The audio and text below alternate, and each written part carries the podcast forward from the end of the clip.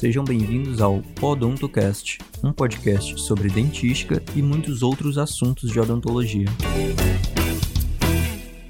Oi, pessoal, eu me chamo Giovana e para participar desse nosso novo quadro aqui do Podontocast, que se chama Grupo de Estudos, estão aqui comigo hoje a Carol Holanda e a Marcelina.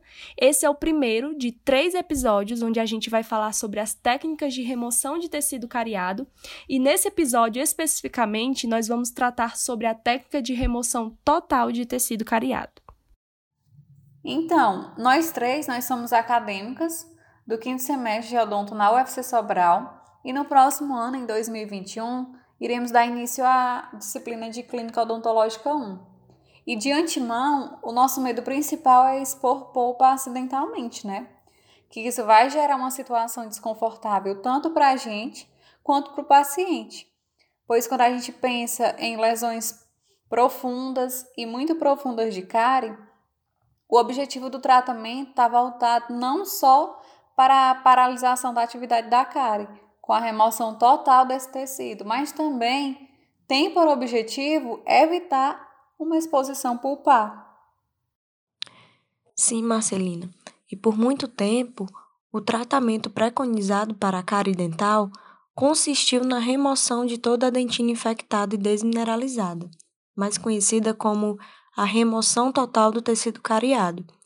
Isso com o objetivo de evitar futuras atividades cariogênicas e fornecer uma base bem mineralizada da dentina para a realização da restauração.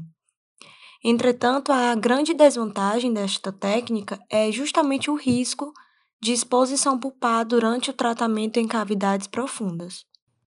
Por isso, se tomarmos a decisão de tratar uma lesão de cárie profunda ou muito profunda por meio da técnica de remoção total de tecido cariado e acidentalmente ocorrer uma exposição pulpar, nós poderíamos optar pela realização de um capeamento pulpar direto. Entretanto, existe um fator que ele é muito importante a ser considerado antes de realizar esse tipo de procedimento.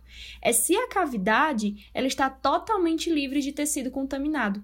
Isso porque, em uma situação de exposição direta da polpa, com a presença de tecido contaminado, automaticamente o tecido pulpar ele será contaminado pelas bactérias que estão presentes ali na cavidade e o prognóstico ele se torna ruim, sendo indicada a realização de um tratamento endodôntico. Isso mesmo, Giovana. E devido a esse risco elevado de exposição pulpar durante a remoção total de tecido cariado, Houve a busca por tratamentos mais conservadores, né? Sendo atualmente discutida a remoção parcial de tecido cariado e o tratamento expectante, que nós iremos abordar nos próximos episódios.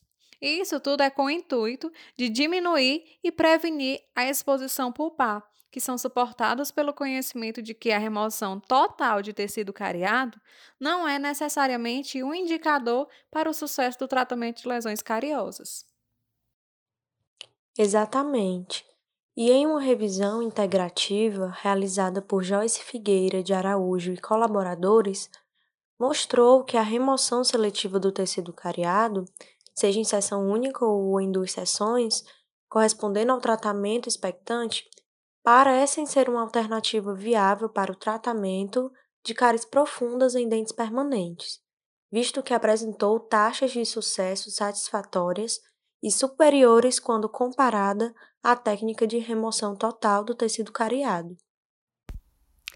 E é isso, gente. A nossa discussão está chegando ao fim, mas nos nossos próximos episódios nós vamos conversar sobre as outras técnicas de remoção de tecido cariado, a remoção seletiva e o tratamento expectante. Um beijo e até a próxima. Continue nos acompanhando.